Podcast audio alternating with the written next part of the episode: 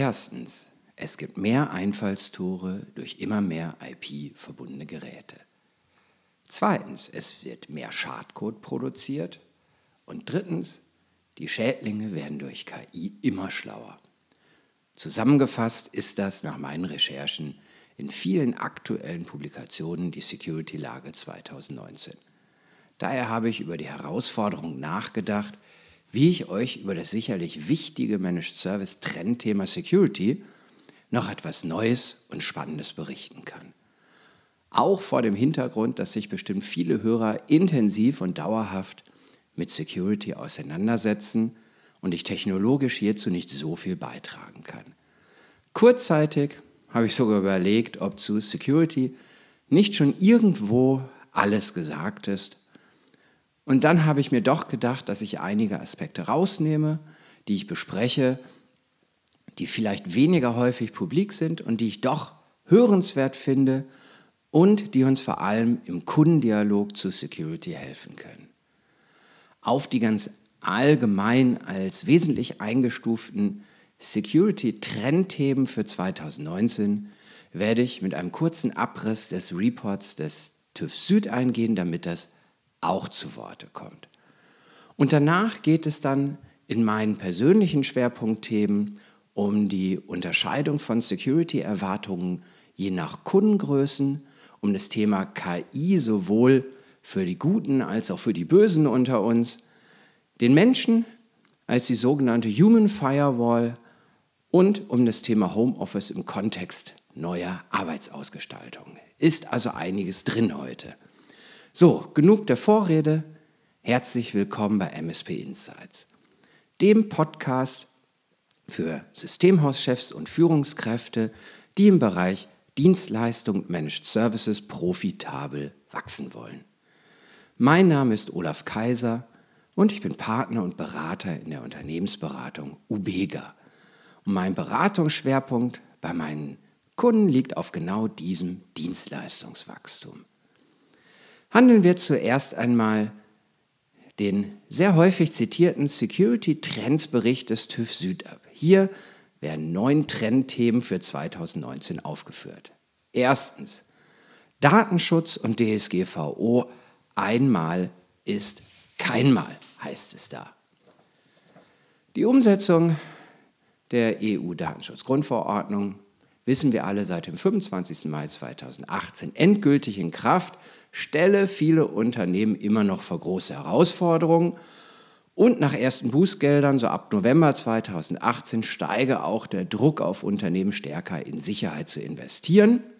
Und der TÜV sagt, dass der Trend ist, nicht mehr nur auf punktuelle, interviewbasierte Datenschutzaudits zu setzen, sondern eben auf ganzheitliches Monitoring und nachhaltiger Datenschutz erfordere kontinuierliche Investitionen in IT-Sicherheit. Möge der TÜV ihr Recht haben.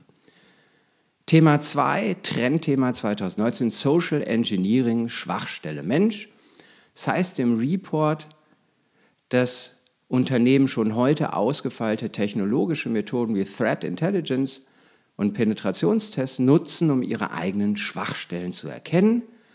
Die Schulung von Mitarbeitern gehöre aber leider oft nicht zum Standard und hätte nicht den gleichen Stellenwert. Und dabei gehöre das Thema Social Engineering längst zum Standard allerdings der Cyberkriminellen.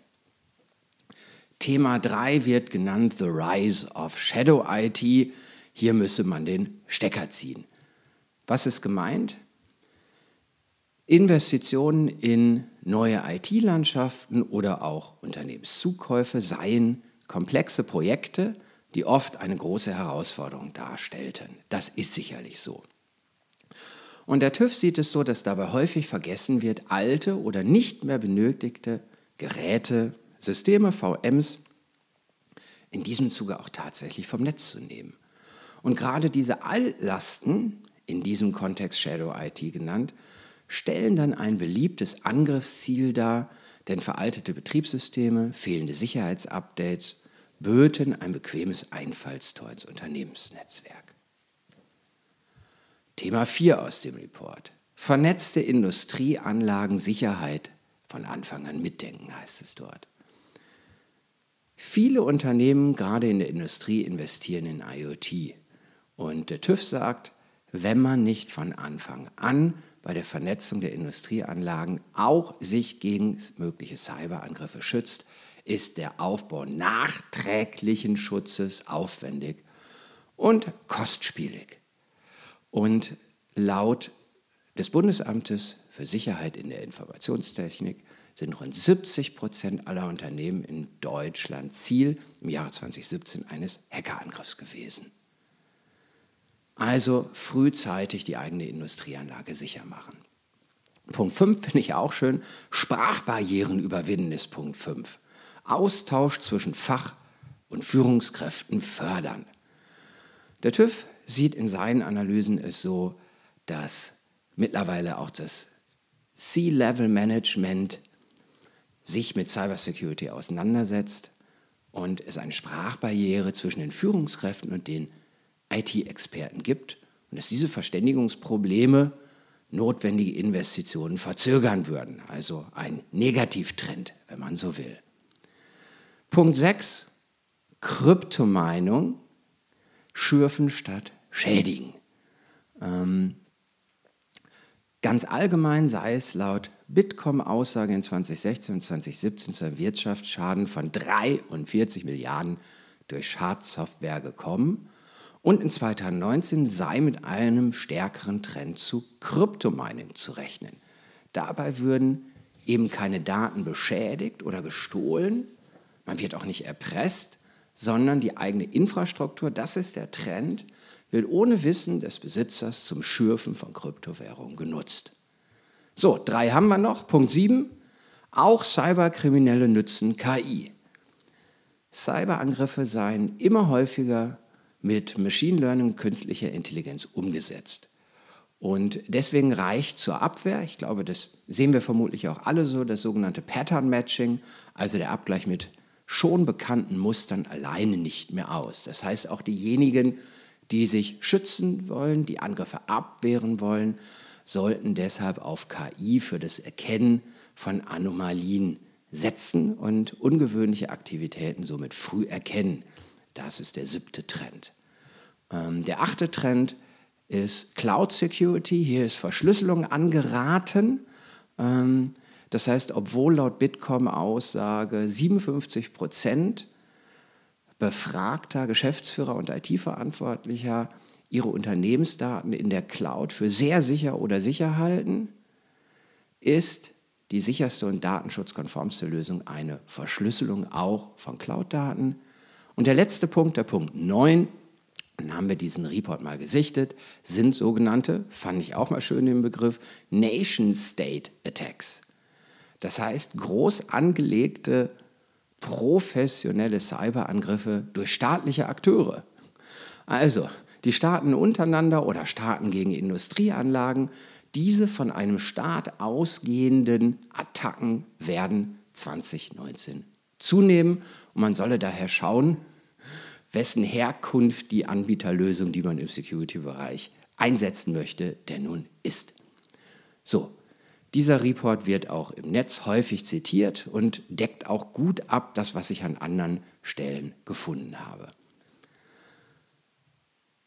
Kommen wir zu den von mir ganz subjektiv herausgepickten, etwas spezialisierteren Themen und sichten auch mit dem Blick eines Systemhauses. Und da möchte ich jetzt mal als allererstes unterscheiden zwischen bestimmten Firmengrößen und wie der Umgang mit Security-Themen ist.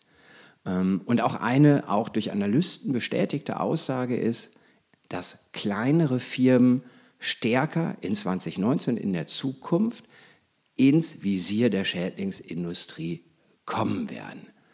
Das ist so, weil die kleineren Firmen mit schwächeren und anfälligeren Sicherheitsstrukturen ausgestattet sind. Die Anwender sind darüber hinaus sicherlich weniger vorbereitet auf Dinge, die auf sie einprallen können und eine richtig professionelle IT sei nicht etabliert. Das hat mittlerweile auch die Schädlingsindustrie erkannt, das haben die Erpresser erkannt und daher vereinfachen diese Voraussetzungen in KMUs es den Eindringern Zugriff auf Daten zu erhalten und auch die Möglichkeit, hiermit Geld zu erpressen. Und hierin steckt, das ist meine Sicht und Erfahrung aus den Gesprächen mit vielen Systemhauschefs, eben für viele Systemhäuser die Möglichkeit, Security Services zu etablieren. Allerdings gibt es hierbei aus meinen Erfahrungen einen sehr wichtigen und ich glaube teils vernachlässigten Punkt, nämlich das Management der Erwartungen des Kunden an seine Sicherheit. Der Kunde kann, glaube ich, seine technische, wirkliche Lage objektiv nicht einschätzen. Er geht grundsätzlich das KMU davon aus, dass er sicher ist, weil sich sein Systemhaus einfach um ihn kümmert. Punkt. Und der Kunde wird immer versuchen, das Systemhaus in Mithaftung zu nehmen, wenn ihm etwas passiert. Wie kann man also mit dieser Erwartungshaltung des Kunden, wenn ihr sie teilt, umgehen?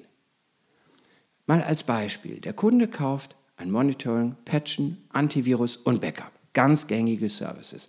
Das kauft er alles ein. Was glaubt ihr? Welches Gefühl hat jetzt der Kunde von seinem Schutzniveau? Also wenn man jetzt den Kunden und sein Systemhaus befragen würde, bitte schätz mal dein Schutzniveau zwischen 1 und 10. Je höher die Zahl ist, desto besser schätzt du dein Schutzniveau ein. Wo liegst du zwischen 1 und 10? Meine Hypothese, der Kunde, der Monitoring, Patchen, Antivirus und Backup vom Systemhaus bezieht und jeden Monat zahlt, dieser Kunde wird vermutlich eine 8, eine 9 angeben. Wenn wir jetzt das Systemhaus fragen, was glaubst du, wie sicher ist der Kunde? Dann kann Dinge kommen wie, na, der hat noch nichts gegen Ransomware, der hat keine synchronisierten Schutz, Och, an der Firewall ist aber auch noch was. Also das Systemhaus sieht noch viele Aspekte und das Systemhaus sagt vielleicht drei bis vier. Das heißt, wir sind in einem Spannungsfeld, wo die Sicht auf das Schutzniveau zwischen dem Kunden und dem Provider meine Hypothese stark unterschiedlich ist. Und hier liegt eben das Risiko und die Quelle für schwierige Gespräche, wenn dann doch mal etwas passiert. Und mein Impuls an der Stelle ist, dass ihr genau dieses Spannungsfeld offen thematisiert. Und vielleicht als Idee stellte von Anfang an, gerade beim Thema Security, ein größeres und umfassenderes Schutzpaket dar, unabhängig davon, welche Services euch nun ertragsoptimierend ähm, am meisten bringen, sondern achtet auf das maximale Schutzniveau. Und vielleicht löst man sich, auch das nur ein Quergedanke, vielleicht mal von diesen Gold, Silber, Bronze Anbieterverfahren, sondern stellt dem Kunden ganz klar dar, dass es für einen maximalen Schutz notwendig ist, auch mehr zu investieren an der Stelle. Und wenn ein Kunde dann sagt, ich hatte doch nie Probleme und dieses große Paket, nein, das möchte ich nicht, dann findet sich vielleicht eine andere Lösung, auf die ihr eben nicht von vornherein schon mit Gold, über Bronze gestoßen habt. Und dann habt ihr auch für euch etwas Gutes erreicht und für den Kunden. Denn ihr habt eine breite Aufklärung betrieben über sein Risiko und mögliche Maßnahmen. Und das ist erstmal unsere vordringliche Pflicht, jenseits von Verkaufsoptimierung. Gerade beim Thema Security, wo der Schaden bei unseren Kunden wirklich erheblich sein kann und wo wir auch für den Kunden mitdenken dürfen. Wie sieht diese Situation bei größeren Kunden aus? Hier haben wir einen wesentlich anders aussehenden Parameter, eine andere Voraussetzung, nämlich der Kunde hat eine eigene IT-Abteilung.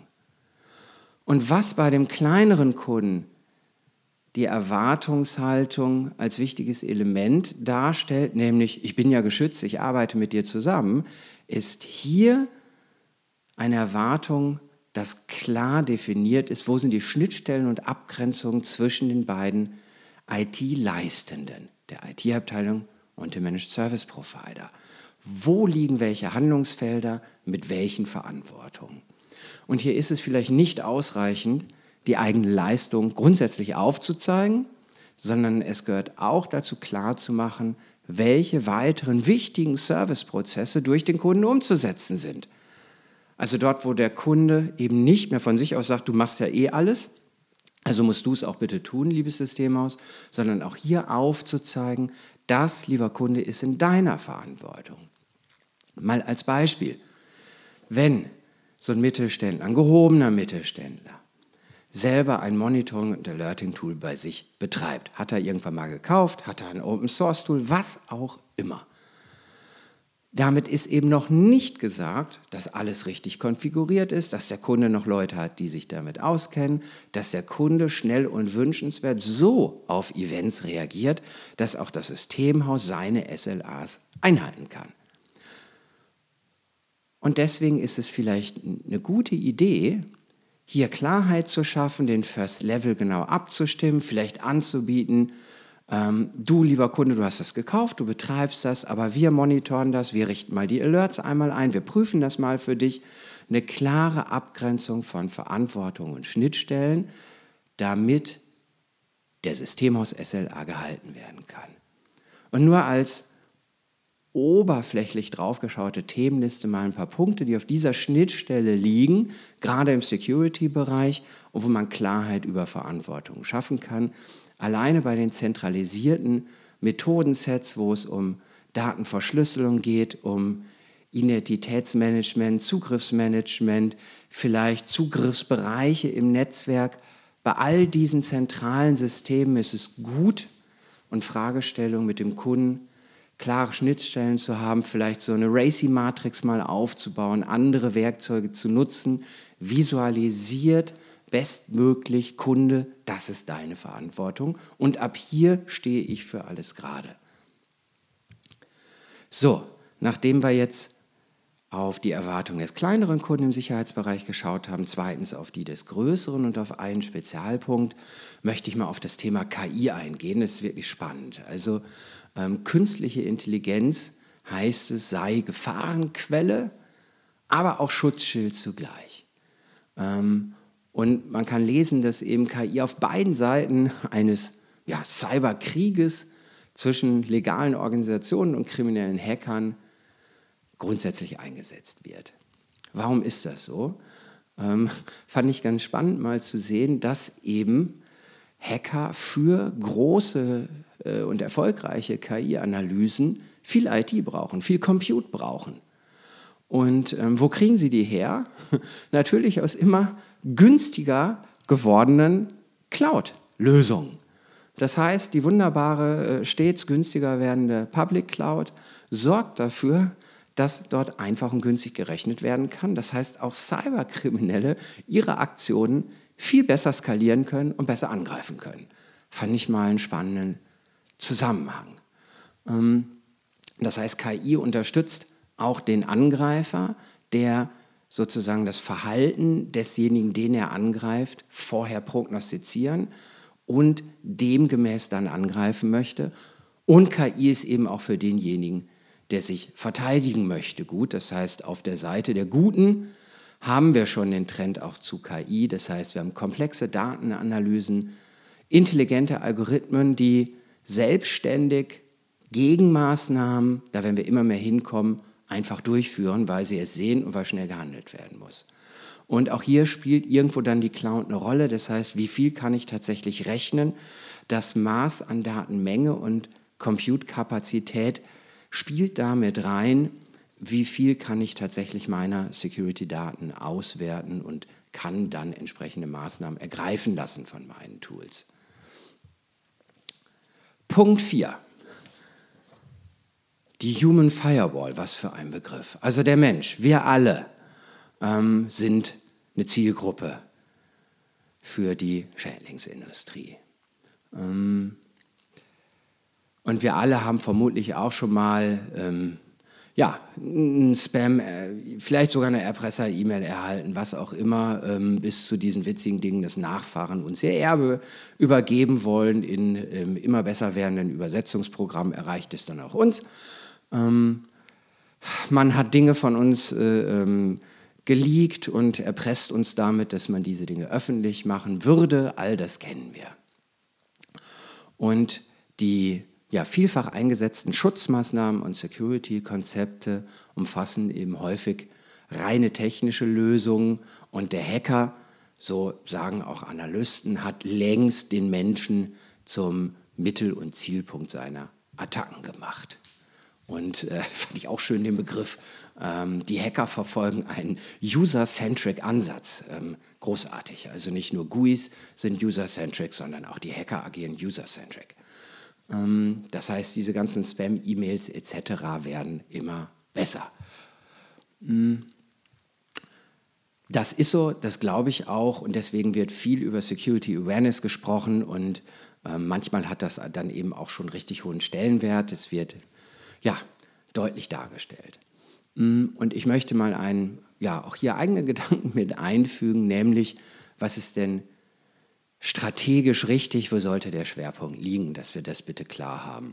Ähm, und ich ich persönlich glaube eben, wenn jemand anderer Meinung ist, möge er sich jederzeit melden auf den bekannten Kanälen. Ich glaube, dass es nicht annähernd möglich ist, den Anwender so fit zu machen, dass er auch nur halbwegs böse Attacken erkennt. Den industriellen Fortschritten der Schädlingsindustrie hinterherzuarbeiten mit dem Fitmachen der Anwender und dann noch den Begriff Human Firewall zu verwenden, das halte ich ja, äh, für, eine, für eine fragwürdige Richtung. Wir können den Anwender ausbilden im Sinne von sensibilisieren.